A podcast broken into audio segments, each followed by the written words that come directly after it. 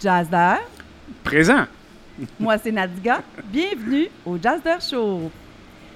Le Jazzer Show. Assoyez-vous confortablement. Détendez-vous. Et abandonnez-vous maintenant. Vous êtes ouvert d'esprit? Ici, c'est la vie sous tous ses angles. Sans aucun tabou. Le Jazzer Show. Un podcast divertissant et inspirant qui vous en fera entendre et voir de toutes les couleurs. Jazzer Show.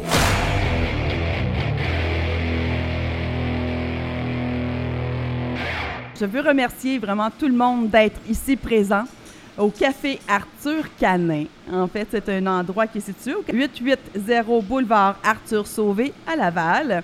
Pour les rejoindre, le 1 833 364 2233. Donc, c'est un endroit où est-ce qu'on peut venir prendre un bon café, venir manger une petite croûte avec notre pitou. Donc, il y a des gâteries aussi pour eux, évidemment. Euh, franchement, très bien décoré, au goût du jour. Des propriétaires qui vraiment ont travaillé fort pour mettre sur pied ce bel environnement-là. Donc, on les remercie encore de nous, de nous accueillir chaleureusement chez eux. J'en profite pour vous présenter notre invitée qui s'appelle Rose Prou, intervenante canin. Bonjour. Bonjour, bien heureuse de vous avoir ici à l'émission. Oui, bien merci beaucoup de m'avoir invité. Et puis l'acolyte euh, Jazzer. Oui. Ben, Qui- merci de m'avoir invité.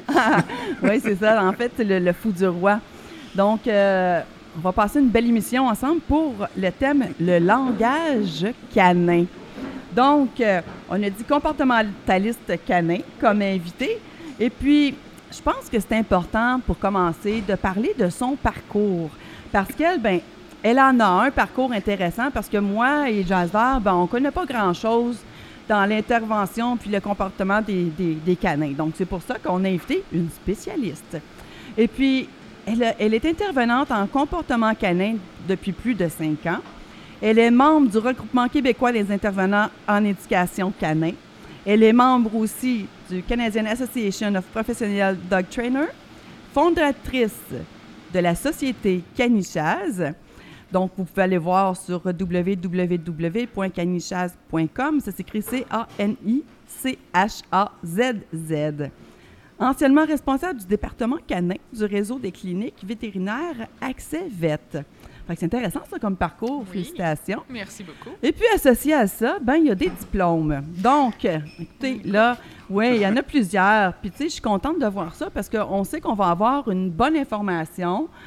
Puis, c'est ça, ça va être éducatif. Donc, euh, elle a des diplômes en dépistage des comportements agressifs anormaux chez le chien, émis par la Faculté de médecine vétérinaire de l'Université de Montréal.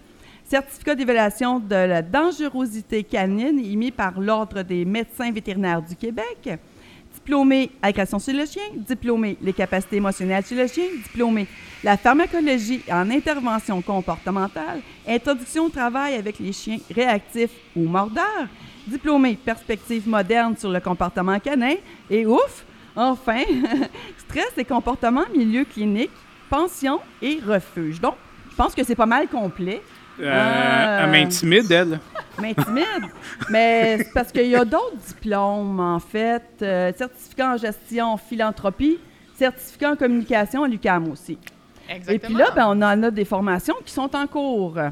Formation équine, euh, attestation d'études collégiales en massothérapie équine, c'est les chevaux, ça, hein? Mhm, Pas Et- juste les chiens. Ah, c'est ça. Puis on a la formation soins euh, équins d'urgence, comportement du cheval et santé du cheval. Et voilà.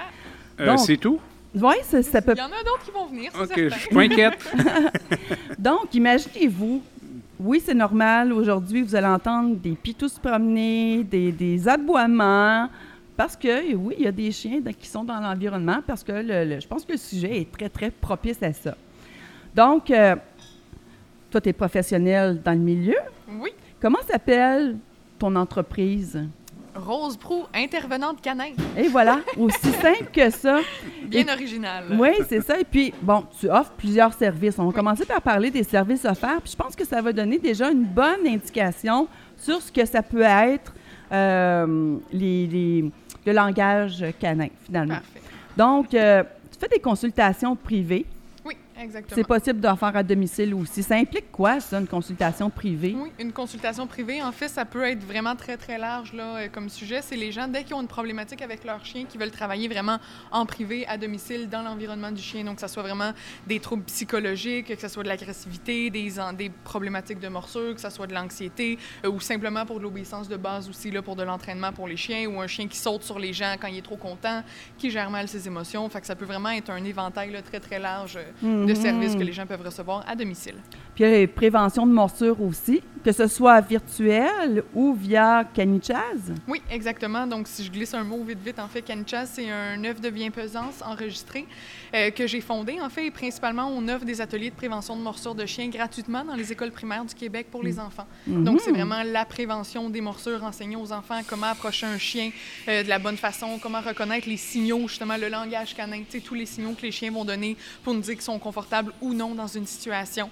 Euh, de voir aussi, admettons, la fameuse problématique d'un chien lousse dans la rue. Qu'est-ce qu'on fait? Ça, c'est bon pour les enfants, mais pour les adultes aussi. Souvent, dans la société, on ne sait pas trop comment réagir là, avec tout ce qu'on voit dans les médias, des attaques de chiens. Tout le monde, on, on est un petit peu stressé dès qu'on voit un chien euh, lousse sans propriétaire. Donc, c'est un peu d'é- d'éduquer les gens là, comme il faut de comment bien gérer ces situations-là, toujours dans l'objectif d'avoir le moins de morsures possible. Fait que tantôt, évidemment, on va, on va poser les questions sur, exemple, le chien a la queue entre les pattes, qu'est-ce que ça veut dire, etc. Donc, on va, on va en parler Parfait. tout à l'heure.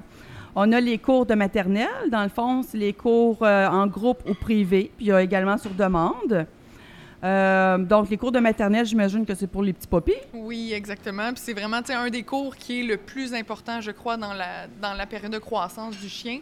Parce que la phase de 2 et 4 mois, qu'on appelle la phase de la socialisation chez le chien, c'est vraiment la période critique euh, dans le développement du chiot. Et c'est vraiment le moment de sa vie où est-ce qu'il acquiert toutes les bases qui vont lui servir pour toute sa vie. Donc, c'est vraiment le moment de l'introduire aux nouveaux chiens, à d'autres chiens, à des gens, à des bruits, des environnements, etc., etc. Puis, tu sais, actuellement, avec le confinement qu'on a tous vécu récemment, il y a eu vraiment la problématique que les chiots n'ont pas pu être socialisés. Donc, moi, je les appelle mes petits popis COVID, que souvent, malheureusement, on voit vraiment qu'il y a une problématique là, avec les chiots qui ont manqué de socialisation. On le voit beaucoup en milieu vétérinaire aussi. Là, donc, le mater- la maternelle est vraiment très, très, très importante. C'est toutes les bases de l'éducation, l'introduction à l'obéissance de base, mais aussi comment bien vivre en société, puis s'assurer que notre chiot a tous les outils pour euh, bien se gérer. Et puis là, ben, il y a les cours d'obéissance également. Ça, c'est un petit peu plus tard. Après avoir fait le cours maternel, on a les cours d'obéissance. Oui, exactement. Il y a les cours adolescents, puis ensuite, il va y avoir les cours vraiment d'obéissance, le base 1, base 2, traditionnellement, qu'on entend parler. Bon, c'est parfait, ça. Et puis, tu œuvres à Saint-Jérôme, dans le coin de Laval, Blainville, Mirabel et sur demande, évidemment. Tu peux Oui. te déplacer plus loin. Je dirais Rive-Nord et Laurentide, principalement. Mhm.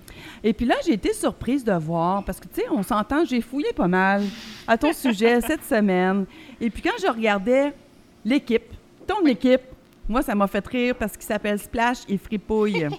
Oui. En fait, c'est pas des humains, ces acolytes, c'est des pitous. Donc, Oui. c'est les chiens de, de Canichaz, Oui. finalement. C'est quoi leur rôle? En fait, c'est les chiens qui vont m'accompagner. Justement, principalement, celui que j'utilise beaucoup, c'est Splash. C'est lui qui m'accompagne dans les écoles parce que les ateliers qu'on fait avec les enfants, bien évidemment, il y a un chien sur place. Comme ça, les enfants, après, après l'atelier, lorsqu'ils savent comment bien interagir avec un chien, ils peuvent venir se pratiquer avec Splash. Puis, ils amènent euh, de la vie, de la distraction, c'est sûr, beaucoup aussi, mais ça rend l'atelier beaucoup plus intéressant pour les enfants. Ben oui, c'est ça, plus interactif aussi. Oui, là. Dans le fond, effectivement. ton, ton- ton exemple, tu l'amènes avec toi. Oui, exactement. Et puis là, ben, tu sais, c'est sûr que là-dedans, tu n'es pas toute seule. Bon, tu as des partenaires parce qu'évidemment, tu peux pas tout faire puis tout connaître, donc chacun sa spécialité. Donc, on a la clinique vétérinaire à Providence qui est située à Saint-Jérôme, puis j'avouerais que mes deux pitous. euh, Nos deux pitous. Oui, nos deux pitous, pardon. Les miens aussi. oui, c'est ça, sont super bien traités à, euh, à- à cet euh, hôpital vétérinaire-là. Donc, on les remercie, en fait, de leur bon travail. Super à l'écoute, je dirais. Oui, super à l'écoute euh, des clients, des pitous, etc. Très humain. Ben oui. On a la société Canichaz aussi, dont dont tu parlais tantôt. On a euh, Mondou, évidemment, qui est un de, de tes partenaires. On a Essence de Bac, C'est quoi ça? Oui, en fait, Sans the Back, c'est des produits naturels créés par une vétérinaire pour essayer d'aider les chiens au niveau justement dans la gestion de leurs émotions. Donc, c'est vraiment des produits que les gens peuvent acheter, qu'on retrouve principalement en clinique vétérinaire, mais chez Mondou aussi maintenant. Et c'est des produits naturels qui vont avoir plusieurs euh, rôles différemment. Il y en a qui vont être précisément pour l'anxiété, d'autres pour la protection de ressources, euh, pour les chiens qui ont vécu des traumas. Donc, ça va vraiment être un support naturel pour aider le chien à se sentir un peu mieux, puis à, à pouvoir mieux gérer ses émotions et donc pour l'humain d'être plus euh, équipé en fait pour entraîner le chien. Intéressant, intéressant. Puis on a la clinique vétérinaire Mirabel également, qui font Oui. partie des partenaires. On a Vétoquinol. Oui, euh, Vétoquinol, c'est des produits pharmaceutiques vétérinaires. En fait, que principalement, moi, j'utilise beaucoup le produit qui s'appelle le Zilken. Donc, le Zilken, c'est un autre produit naturel qui va aider beaucoup, beaucoup pour le stress des chiens. Euh, exemple, à chaque fois que j'amène mes chiens dans les écoles, même si c'est pas des chiens stressés dans la vie, c'est stressant comme environnement. Donc, le matin, ils vont toujours avoir leur petite croquette de Zilken avant, donner- avant d'aller donner les ateliers. C'est naturel aussi et ça aide vraiment le chien à ouh, pouvoir se détendre un petit peu plus. Et puis le dernier, on a Animaux, etc., qui Oui. situé à Bellefeuille, Oui. que je connais pas non plus. En fait, c'est des, euh, c'est des nouvelles animaleries. Donc, il y a celle à Bellefeuille et celle à Saint-Canute aussi avec qui je fais affaire, que c'est vraiment des, des entreprises là, où est-ce qu'on retrouve toutes les fournitures pour animaux. là. Ils ont du toilettage, des, des jouets, de la nourriture, des gâteries, etc. là, tout l'équipement Hmm. nécessaire. Alors, avis à les gens de, aux gens de Saint-Jérôme. Et puis là, ben, c'est sûr que moi, j'aimerais qu'on parle de la définition du langage canin. Euh, écoute, j'ai regardé dans, dans, dans plusieurs, euh, dans plusieurs euh, euh, exemples Larousse, etc. Mm-hmm. Et puis là, ça dit la communication est importante pour les chiens aussi. Oui. Euh, notre chien utilise des gestes pour communiquer aux besoins. Euh, un be- pour communiquer un besoin ou s'il y a un inconfort. C'est Oui. aussi un moyen de communication euh, qui est différent de l'humain. Donc, ça se peut qu'il y ait des malentendus ou des compréhensions, une malcompréhension des deux parties. Oui. Donc, euh, ça, ça fait partie du langage euh, non verbal. Ah, C'est excellent. Puis même si j'ajouterais justement, tu sais, des fois, il peut y avoir des conflits. Puis, tu sais, on a tous, des fois, dans notre entourage, quelqu'un qu'on le sait qui ne comprend pas notre non-verbal. Sais, mettons qu'on essaye de lui faire comprendre que là, OK, il continue de parler, puis qu'on essaye de faire des mimiques, de s'en aller, puis que la personne le voit pas, tu sais, de la misère à lire le non-verbal pour humain. Puis ensuite, on demande des fois à ces mêmes personnes-là qui ont de la misère avec le non-verbal humain de comprendre le non-verbal canin.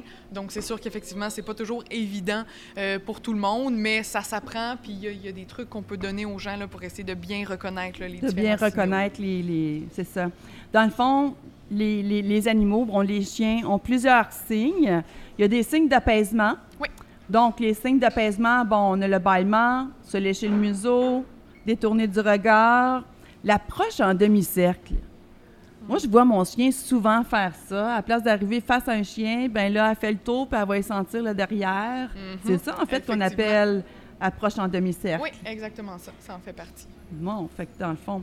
Donc, renifler le sol, se secouer, puis lever la patte avant. Oui. Donc, c'est. Effectivement. Puis je dirais, en fait, les signaux d'apaisement, il y a les principaux, comme ceux que tu viens de nommer, là, qu'on Ouais. retrouve fréquemment un petit peu partout dans les dessins, etc. Mais des signaux d'apaisement, il doit en avoir possiblement une centaine. Parce que chaque chien va avoir ses propres signaux d'apaisement, ses propres façons de nous indiquer son inconfort ou de nous communiquer.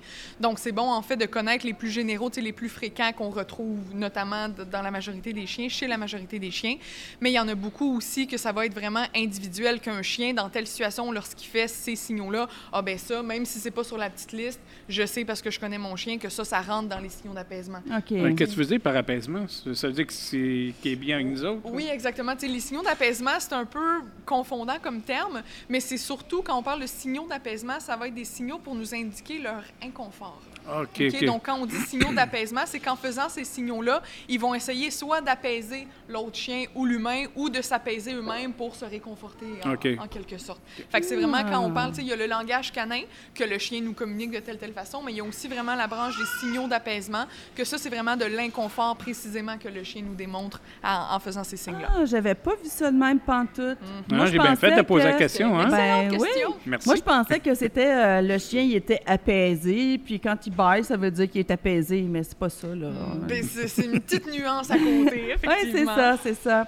Et puis là, ben, il y a plein d'autres, euh, il y a plein d'autres langages. Exemple, euh, un chien qui est en alerte, là. Oui. Qu'est-ce que ça fait, un chien qui est en alerte? On peut reconnaître ça comment? Euh, ben, c'est sûr que ça va dépendre de plus- toujours en fait de la situation. Parce que ce qui est difficile avec les chiens, que ce soit le langage canin, les signaux d'apaisement, reconnaître les signaux d'alerte, c'est qu'il faut toujours être en mesure d'évaluer la situation.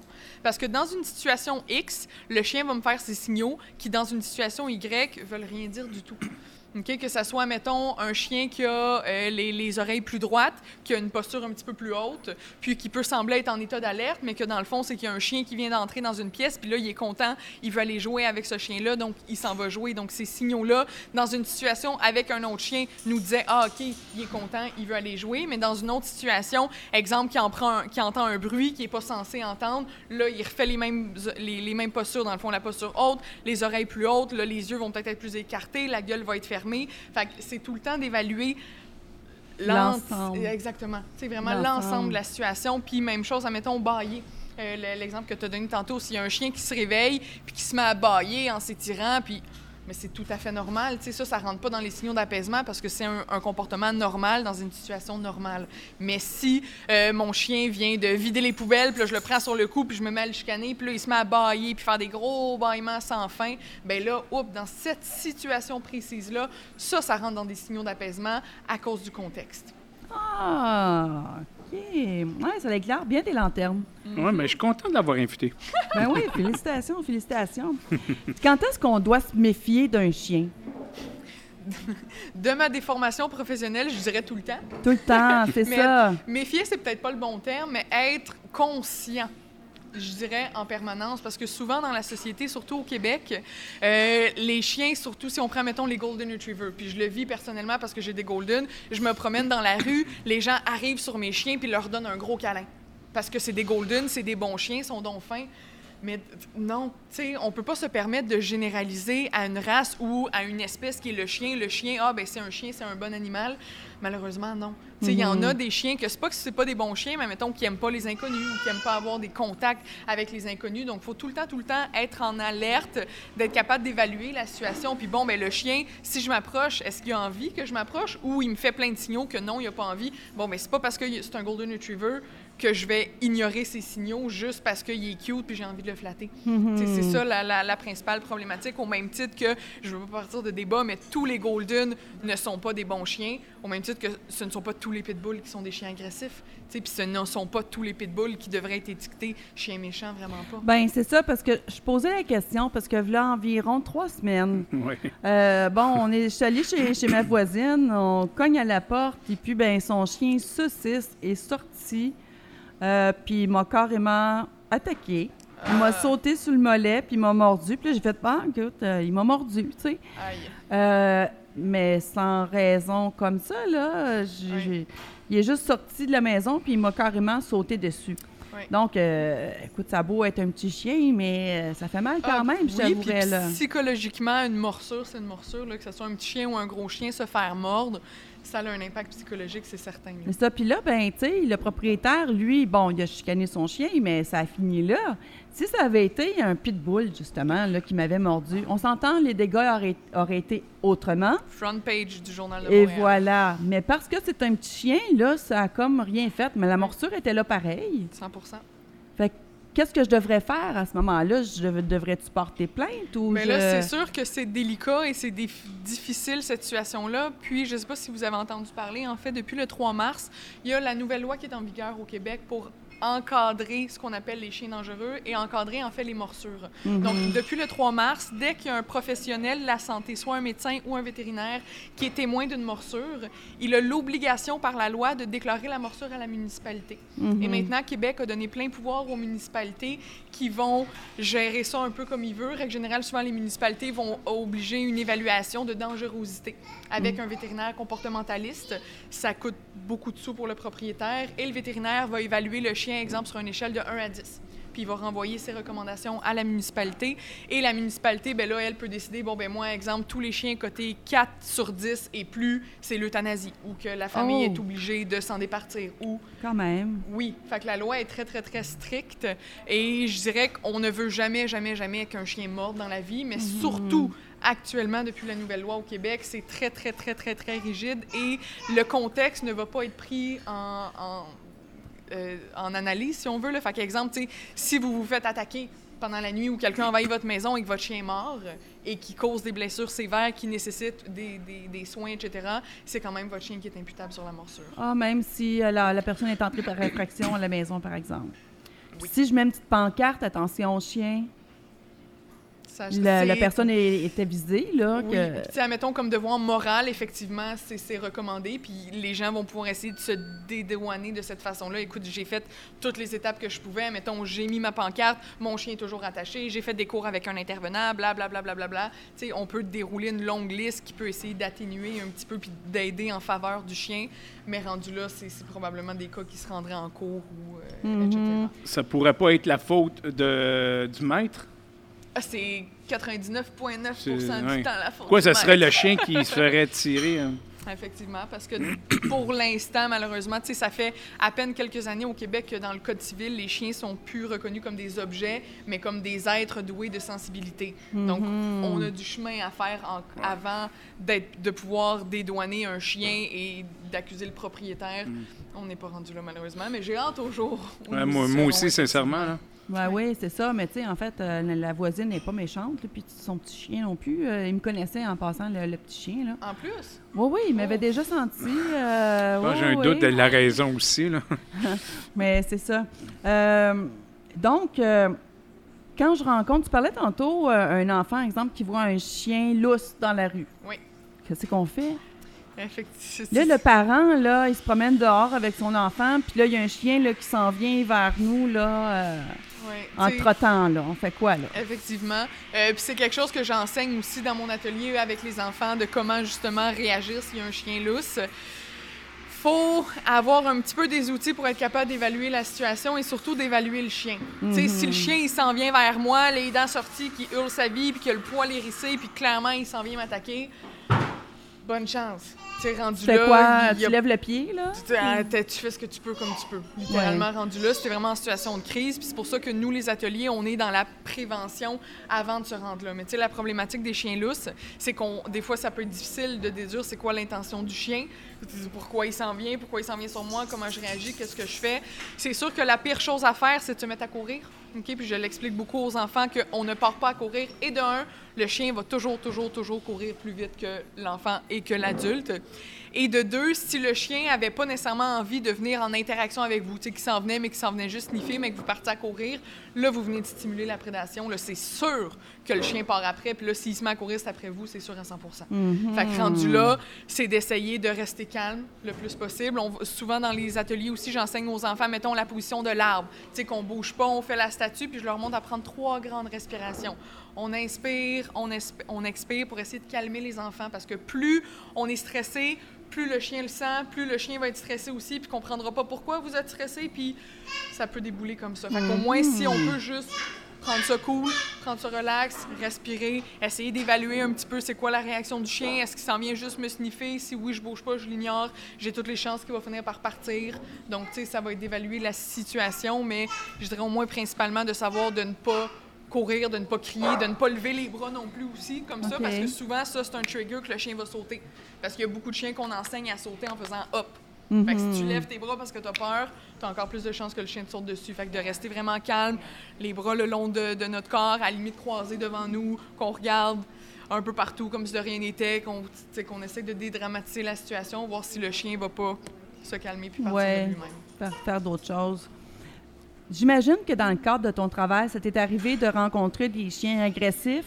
Oui. Euh, dans le fond, toi, tu as une technique pour désamorcer tout ça, mais pour que le, le- le chien se rétablisse finalement, qu'il perde ce côté agressif-là. Oui. Ça ne doit pas être évident quand Non, même. euh. vraiment pas. Puis je dirais qu'il y a des, des niveaux ok, d'agressivité. Moi, je travaille beaucoup, beaucoup aussi avec les vétérinaires, que ce soit justement à la clinique vétérinaire La Providence ou avec d'autres vétérinaires aussi, parce que des fois, il y a certains cas que l'agressivité, elle est tellement lourde qu'on a besoin d'un support médical pour le chien, que le chien ne peut pas s'en sortir, les, hum- les, maîtres, en fait, peuvent pas s'en sortir sans un support médical pour travailler le comportement du chien. Donc, c'est sûr que c'est des protocoles comportementaux, en fait, pardon, que les maîtres doivent faire et respecter à la lettre. Et c'est beaucoup de travail, beaucoup de cheminement. Mais ça se fait tout ce travail. Je peux pas dire qu'on peut régler tout à 100 parce qu'il faut, faut comprendre aussi que les chiens, ils ont leur génétique. OK? Puis quand on parle de génétique, admettons, moi j'ai les cheveux blonds. Bon, j'ai des mèches, là, mais j'ai les cheveux pâles. Je peux me les teindre. Mais une fois quand ils vont repousser, dans mes génétiques, mes cheveux, dans ma génétique, mes cheveux vont être chantin blond. C'est ça qui va revenir tout le temps, tout, Tout le temps. ça. Ça fait partie de moi. Donc, il y a certains comportements ou traits de caractère qui vont faire partie du chien. Et que ça, faut apprendre qu'il y a une certaine limite qu'on peut pas modifier ça, qu'on peut pas l'enlever du chien, mais on peut le travailler pour sûr et faire en sorte que le chien se contienne mieux, euh, qu'il gère mieux ses émotions, qu'il soit moins prompt à réagir dans telle, telle, telle situation. Mhm. Donc, tout, tout, tout ce travail. Mais, mais parfois, euh, ça va prendre un travail avec la collaboration d'un vétérinaire là, quand c'est des cas vraiment lourds, euh, soit Mhm. d'agression, d'a- d'agressivité, d'anxiété aussi. Parfois, ça prend un support médical euh, avec des vétérinaires. Mais ça se peut-tu aussi que le, le maître, faut qu'il fasse une thérapie avec le chien en même temps? Souvent, il faudrait, effectivement. Sauf que quand les gens me font venir, ils veulent que je fasse une thérapie pour leur chien. Tu sais, moi, je suis pas psychologue pour humain, Mm. malgré que souvent, je dois revêtir ce chapeau-là aussi. Parce que énormément des problématiques des chiens passent par les propriétaires. Ça, c'est sûr, sûr, sûr. Puis, tu sais, je vous dirais quoi, 95% du temps, quand j'ai un chien anxieux, j'ai un propriétaire anxieux. au Le bout de la propriétaire reste, anxieux, c'est ça, c'est ça. Vraiment. Puis tu sais, quand la- moi, j'avais pas de chien avant, je j'aimais pas les chiens. J'allais chez ma sœur, elle en avait, puis je voulais même pas me faire flatter, je voulais même pas les flatter, me faire lécher. J'allais me laver les mains, je trouvais que ça puait.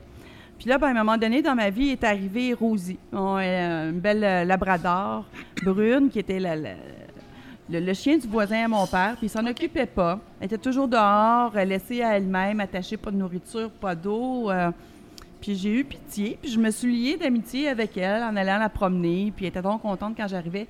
Mais je savais pas, moi, comment ça marchait un chien. Ouais. Là, c'est quoi je dis? Euh, assis, couché, debout. euh. Fait que là, ben, je savais que le chien avait déjà eu un cours de dressage. Fait que là, ben, je voulais pas, comment on dit en, en français, mais fucker le chien. tu sais, je voulais pas euh, euh, mêler le chien avec d'autres ordres. Fait que je suis allée dans, dans un, un endroit où est-ce qu'ils donnent des cours euh, pour les, les- les canins. Puis là, ben, elle nous a montré, je suis allée avec mes enfants, toute la famille ensemble. Elle nous a fait une belle feuille avec les ordres à faire, quoi faire, quoi ne pas faire. Parfait. Puis là, ben au moins, le chien, il avait les bons ordres, puis euh, on, on était tous sur la même lancée. Parce Parfait. que j'imagine que, tu sais, on- le chien entre à la maison, l'enfant, il donne un ordre, la mère a dit d'autres choses pour le même ordre. Fait que je pense Oui. qu'il faut qu'on s'entende sur un même langage. Ah, 100 Puis dans tous les cours de groupe que je fais aussi, moi, je le recommande tout le temps aux gens. Tous ceux qui font partie de la famille, qui ont envie de s'impliquer, devraient être là au cours. Surtout les enfants, parce que je dirais aussi que des fois, quand les consignes viennent d'un- de quelqu'un d'extérieur à la famille, ça rentre un petit peu plus. Les enfants absorbent plus l'information que quand c'est papa-maman qui dit de pas faire ça, de pas faire ça. Des fois, ça rentre moins bien, mais quand c'est la prof qui le dit, whoop, OK, là, des fois, ça rentre un petit peu mieux. Puis pour que tout le monde, même si c'est pas tout le monde qui fait le cours, mais qui puisse ne serait-ce qu'entendre l'information, voir comment on fait les exercices et entendre les explications de, de- de la professeure qui est là, là. Donc, tout le monde a la même matière et devrait être capable de réagir de la même façon avec le Mhm. chien. Qu'est-ce qu'on devrait. Quand, quand on, on- on- on achète un chien, mettons, on se procure un animal, c'est quoi la première chose à faire euh, au niveau de son éducation? Euh, au niveau de son... Je dirais que ça dépend à quel stade est-ce qu'on prend le chien. Parce que, tu sais, il y en a qui vont aller adopter un chiot de 8 semaines, il y en a d'autres qui vont adopter un chien de 5 ans à la SPCA. Donc, c'est sûr que la première chose à faire, moi, je dirais que c'est toujours de créer un lien de confiance avec l'animal. Fait que, tu sais, même quand c'est un puppy, quand les gens ont un nouveau puppy, euh, je recommande toujours d'attendre au moins une semaine que le chien est à la maison avant de commencer un cours pour que le chien ait eu le temps de faire un lien de confiance avec les propriétaires. Et on sait que quand on parle de chien adulte, c'est beaucoup plus long que ça. là. Ça, peut, ça peut aller jusqu'à un mois, deux mois, trois mois parfois là, avant que le chien soit vraiment à l'aise dans son nouvel environnement et qu'il fasse confiance à ses propriétaires. Donc, je dirais que ce serait vraiment ça. l- La première chose à faire, c'est créer un lien de confiance avec le chien. Mais nous, euh, on vient d'avoir un, le Pamela, ça va pas, ça fait un an environ. OK. Euh, golden, euh, golden Doodle. Euh, puis euh, elle n'était pas euh, entraînée rien. Bien sûr, Rosie, elle est entraînée de A à Z. J'ai remarqué que Pamela elle prend les. les, Oui. Les- Donc, on n'a même pas besoin de l'entraîner. Effectivement, mais ça, c'est un couteau à double tranchant parce que souvent, les chiens qui ont des mauvaises habitudes, ben là, le nouveau chien dans la famille prend ces plis-là. Tu sais, exemple, quelqu'un qui passe en rue puis le chien jappe, ben là, le Ouais, deuxième ouais. chien risque d'imiter le premier puis se mettre à japper aussi. Ben, il faut quand même être là. là tu sais. Je n'aurais pas l'éducation de, de, Ro- de, de Pamela entre les mains de l'autre chien.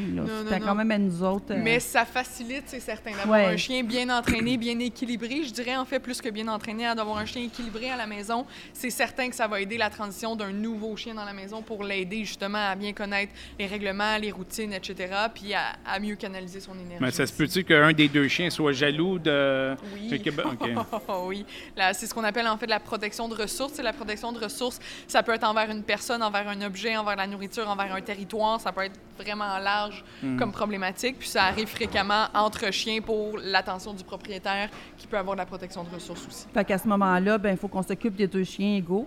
J'imagine. Oui, littéralement. Puis tu sais, il y a des petits protocoles aussi qu'on peut mettre en place pour montrer à un chien que, gars, quand je m'occupe de ta sœur ou de ton frère, c'est correct, c'est le fun pour toi aussi, t'as ton os. Puis après ça, je m'en viens de voir, puis ta sœur ou ton frère a son os. Puis tu sais, il y a des, il y a des- des petits cues qu'on peut faire quand même là, dans l'environnement en tant que propriétaire pour aider à ce que ça se passe mieux, l'adaptation de, de chiens ensemble. Mhm. Parce qu'une fois, on s'est levé euh, le matin, puis je voyais, il y avait plein, le, plein de caca par terre. Euh, C'était Pamela. Ça se peut-tu, c'est un signe pour dire, hey, occupe-toi de moi ou. euh, Ça, c'était pas juste Euh, un endroit. Il y en avait comme partout. Là. Elle a Ok. fait des spots partout. Souvent, tu sais, mettons les, les- des caca ou des pipis dans la maison, les gens vont avoir tendance à dire Ah, mon chien, il se venge ou, euh, tu sais, il essaye d'attirer l'attention. Plus ou moins, moi, souvent, quand il y a des cas vraiment de, de, de, de, de besoin partout dans la maison, ça va être un signe de stress. OK, c'est vraiment que le chien, peut-être que cette nuit-là, il est arrivé quelque chose, ou c'était dans les premières nuits, où, écoute, il y a eu un, je sais pas moi, une grosse chicane familiale chez le voisin que nous, on n'a pas eu conscience, mais le chien a eu conscience, puis qui a été extrêmement stressé, puis qui a fait ses besoins. Ou, tu sais, des chiens qui font de l'anxiété de séparation quand les propriétaires s'en vont, que le chien panique à la maison, mais souvent, un des symptômes, ça va être qu'il fait ses besoins partout dans la maison, mais quand les propriétaires sont là, le chien est très propre. Mhm. Donc, c'est vraiment un, un symptôme de, de l'anxiété, là, euh, Mhm. des besoins dans la maison. Fait que ça dépend des situations, encore une fois. Tu sais, elle avait-tu juste des grosses crampes, puis elle avait mal au ventre, cette choc-là, puis elle n'a pas pu se retenir? Ça se peut que ce soit ça aussi. C'est pas nécessairement ça à tout prix, mais ça peut être une- un des facteurs de pourquoi Fait que, tu sais, je comprends bien, c'est que, oui, il y a des lignes directrices principales, mais si on a un problème avec notre animal, c'est toujours mieux de consulter pour aller voir, euh, essayer d'aller chercher la vraie problématique. Oui, là, puis souvent aussi, il y a beaucoup de problèmes comportementaux qui découlent d'un problème médical. Donc souvent, ça va arriver régulièrement qu'avant même que je rencontre le chien, euh, je vais recommander aux personnes d'aller faire faire un examen vétérinaire avant pour s'assurer que le chien n'a pas de douleur. Tu sais, dans des cas, mettons, d'agressivité au toucher, que le chien ne veut pas se faire manipuler, eh, ben, ça pourrait peut-être valoir la peine de vérifier y a-t-il quelque chose en dessous de ça qui crée cette problématique-là? Et par la suite, euh, c'est sûr, après ça, c'est d'évaluer. Puis, il n'y a pas une recette, malheureusement, que je mets une tasse de ci, une tasse de ça, puis ça me donne un chien parfait. Tu sais, on parle de chiens qui ont tous leur personnalité, qui ont tous leur tempérament. Donc, c'est vraiment du cas par cas. Malgré que ce soit deux chiens de la même portée, ça va être deux approches quand même différentes pour les entraîner. Qu'est-ce que tu penses de ça, les, les, les propriétaires qui achètent un chiot, un, un animal, pour le donner en cadeau, puis deux Ah. mois après, ben c'était pas ce que je pensais, fait qu'on cherche quelqu'un pour le donner. Ouais, ben ça, malheureusement, c'est le quotidien de ma réalité. Là. Ça arrive très, très, très, très, très souvent que les gens, ben, pas nécessairement qu'ils s'en débarrassent après deux mois, mais que, tu sais, c'est tellement beau où il y avait, admettons, un golden de 10 ans qui viennent de perdre, fait que là, ils vont se chercher un bébé golden. Mais ils, ont oublié c'est quoi un bébé golden. Ça prend beaucoup, beaucoup, beaucoup de temps d'investissement. Ça prend la préparation aussi aller chercher un chien, mais souvent les gens en ont pas conscience. Au même temps que c'est un problème de la société, qu'on a l'impression que tous les chiens sont gentils, tous les golden sont gentils, au même titre que tous les chiens, ben je prends une petite marche de 10 minutes par jour puis il va dormir le restant de la journée dans la maison. Mais la réalité, c'est pas ça. Avoir un chien, ça demande beaucoup plus d'investissement, de temps, d'argent aussi, d'émotions. Ça nous fait vivre plein d'affaires, de gestion de l'environnement. Il faut enlever tous les souliers parce qu'il mange tous les souliers. Faut...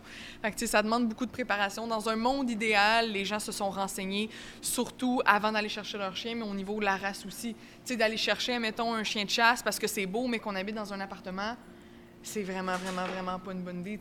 Oui, on peut pas se fier euh, à la race pour juger un chien, mais il y a quand même les traits de caractéristiques d'une race. Effectivement, un chien de travail a un, be- une- un besoin de dépenses énergétiques extrêmement plus élevé que d'autres races de chiens. Donc, il faut prendre ça en considération aussi avant L'âge chercher. du- l'âge du chien aussi. Effectivement. c'est- Oui. C'est ça. Dans le cadre de ton travail, c'est quoi, la, tu penses, la question qui t'est posée le plus souvent? Euh, la question qui m'est posée le plus souvent, je, je dirais que j'ai quand même l'impression que les gens sont curieux de comprendre pourquoi. Je pense qu'on me demande souvent pourquoi mon chien fait ça. Puis je trouve que c'est une très belle question, en fait, à se faire poser, parce qu'une fois qu'ensuite, je peux l'expliquer aux gens, bon, mais tu sais, telle situation, le chien fait ça parce que ça, ça, ça. Ah, OK. Puis là, souvent, en comprenant pourquoi mon chien fait ça, ben, sont en mesure de régler la problématique ou de l'améliorer grandement juste en, modifiant quelques petits patterns dans la maison ou dans leur interaction avec le chien. Mm-hmm. Des fois, il n'y a pas grand-chose à faire là, pour ajuster une situation. Effectivement. Des fois, c'est juste un petit tune-up que on met ça en place, puis d'attitude, c'est fonctionnel par la suite. Mm-hmm. S'il y a quelqu'un qui n'a pas d'animal puis qui aimerait ça en avoir un, de quelle façon c'est mieux de procéder? Euh, je dirais, moi, je recommande beaucoup, puis on est plusieurs intervenants à l'offrir, un service de pré-adoption. Okay? Fait hmm. qu'un service de pré-adoption, c'est une rencontre, soit par téléphone, soit par Skype. Maintenant, avec la COVID, tout se fait virtuel aussi, ou en, privé, et qu'on va discuter vraiment des besoins de la personne, de son mode de vie, de ce qu'elle recherche chez un chien, puis le professionnel va être en mesure de bien l'accompagner, de bien l'aiguiller pour pointer dans une race qui serait potentiellement euh, un match pour la personne. Mm-hmm. Et par la suite, c'est sûr que là, ben, de, d'aller chercher des éleveurs éthiques. Moi, c'est sûr que c'est ce que je recommande à 100% Ça vaut la peine de vraiment, vraiment vérifier. Euh, il y a de plus en plus de sites Internet aussi qui vont référer tous les éleveurs éthiques du Québec. Mais c'est quoi, Facebook. C'est quoi un éleveur éthique? Euh, un éleveur éthique, il va avoir plusieurs définitions de c'est quoi un éleveur éthique, mais grosso modo, il n'y a rien en particulier, en particulier qui régit un éleveur, au même titre qu'il n'y a rien non plus qui régit un intervenant canin au Québec. Donc, un éleveur éthique, ça va être quelqu'un qui va faire ça pour les bonnes raisons, principalement, qui ne fera pas ça juste dans le fond de sa cour à, à faire des portées back-à-back. Il va avoir vraiment un, code d'éthique au niveau de la reproduction, au niveau de ses installations. Euh, ça va pas être une usine à chiots, que la femelle a fait cinq portées par année, que, c'est bac-à-bac à chaque chaleur, ils reproduisent la femelle, que les chiots, ils les vaccinent pas, ils les donnent tout simplement, qu'ils font pas de suivi, qu'ils sont pas impliqués, en fait, dans le, dans le bien-être de leurs chiots. Puis normalement, un éleveur éthique va avoir des sélections aussi. Il va pas donner ses chiots à n'importe qui. Il va faire remplir des fiches. Ces chiens vont être inscrits au CKC, au Club canadien de des éleveurs, justement, là, pour les chiens. Euh, puis il qu'il va y avoir une coupe de restrictions, entre guillemets, qui vont vraiment faire en sorte qu'un éleveur est dit éthique. Hmm. Fait que dans le fond, on peut les trouver où? Y a-t-il une liste? Pour euh, je sais que moi, je suis membre d'un groupe Facebook, euh, Les éleveurs éthiques du Québec. Les éleveurs éthiques du Québec, c'est Les gens vont, vont, référer là-dessus. Puis des fois, de, poser des questions, tu sais, autant des fois, ça peut être la pire chose, là, les, les, les groupe Facebook ou les spotheads où ça peut vraiment déraper facilement, mais quand même d'avoir l'expérience de personnes. Euh, ah, ben tel éleveur, qu'est-ce que vous en pensez? Puis ah oui, ben l'éleveur, justement, il fait valider les coudes, les, les hanches, les, le cœur, il s'assure que tout est beau, euh, les parents sont enregistrés, blablabla. Bla, bla, bla, bla, Ben c'est sûr que ça donne une bonne idée que, ah, OK, la, la, personne a l'air de, de faire d'offrir un service professionnel. Donc... Il te donne un rendez-vous à la station-service du coin pour aller porter le chien, là. C'est ça. Puis, euh, dernier point aussi, le plus important, je dirais, de s'assurer quand on rencontre un éleveur, de pouvoir rencontrer les parents du chien de pouvoir hmm. rencontrer et le maman, le maman, et la maman et le papa, parce que maintenant, on le sait que 80 des, des problèmes de comportement des chiens sont génétiques. Donc, si on arrive là, puis la mère nous hurle après, puis qu'on n'est même pas capable de s'approcher ni de la mère ni des chiots, vous prenez votre sac puis vous partez. Là. Vous prenez pas ce bébé-là parce qu'il y a la génétique de cette maman-là. OK, ouais ça à regarder aussi. Fait que, tu pas oh partir nécessairement avec l'idée, on s'en va s'acheter un chien, on revient avec le chien. Ça. Puis, oh, il est beau, puis il est venu sur moi, puis j'ai eu un coup de cœur. C'est souvent ça que les gens ont, des beaux coups de. Puis c'est adorable, des poppies. Je pense qu'il n'y a rien de plus cute au monde qu'un petit chien qui vient te regarder avec ses petits yeux. Mais c'est ça, l'envers de la médaille aussi, c'est qu'il va rester de même pour un, deux, trois mois, puis après ça, c'est l'autre réalité qui embarque. Hein? Ben oui, c'est ça. Est-ce qu'il y a des problématiques récurrentes que tu rencontres souvent, là? Je dirais que présentement, je suis un peu dans un fléau de l'anxiété chez le chien. Et j'ai suivi une formation récemment avec euh, un, spécialiste, un vétérinaire comportementaliste, qui faisait l'analogie entre l'anxiété qu'on retrouve chez les chiens et le syndrome de l'enfant roi qu'on a créé aussi chez les enfants. Ah, monsieur, tout un problème, C'est vraiment ça. Et la surprotection qu'on a faite à nos enfants, qu'on fait malheureusement encore actuellement, on le fait chez notre chien aussi, ce qui fait qu'on le met dans une petite bulle de verre, que le chien n'est plus équipé pour gérer les situations stressantes parce qu'il n'a pas été confronté à du stress la majeure partie de sa vie, parce qu'on l'a surprotégé. Et c'est que l'anxiété, après ça, chez le chien, se transmet génétiquement. Donc là, on crée un beau problème. Là. Et vraiment, mm-hmm. tu sais, je pense que dans, dans, dans, les derniers mois, des chiens qui n'ont pas d'anxiété, dans ma clientèle, ça doit être quoi, 10 Le reste de ma clientèle, c'est des problématiques d'anxiété ou d'agressivité. Souvent, les deux peuvent être interreliés aussi. Mais ça a l'air de quoi, un chien anxieux? Euh, un chien anxieux, c'est un chien qui n'est pas capable de gérer euh, une perturbation dans son environnement. Donc, ça peut être dans la maison qui va japper au moindre bruit. Tu sais, souvent, les, je dis les petits chiens, je veux pas généraliser, il y a des gros chiens aussi qui sont anxieux, on s'entend, mais les petits chiens qui jappent tout le temps à moindre affaire, au moindre son, au moindre bruit, bien souvent, c'est de l'anxiété qui crée ça parce que la moindre perturbation de son environnement, il n'est pas capable de le gérer, fait qu'il s'exprime.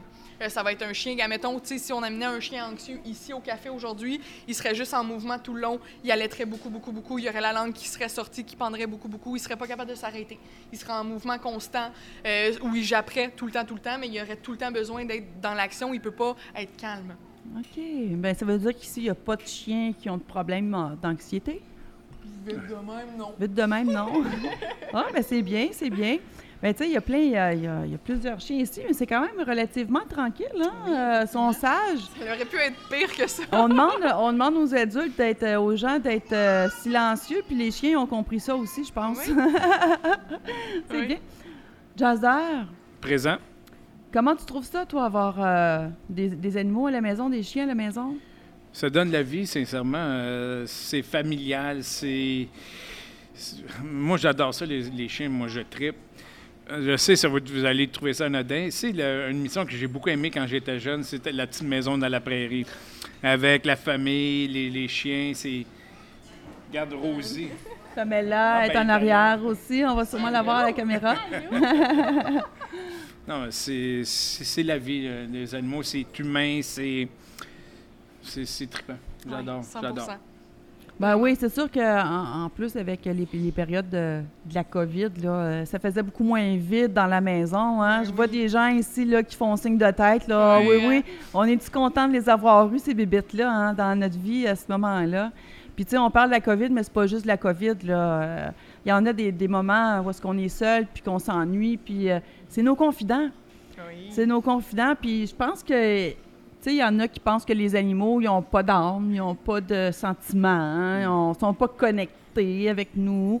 Euh, je pense que c'est complètement l'inverse, là. 100%.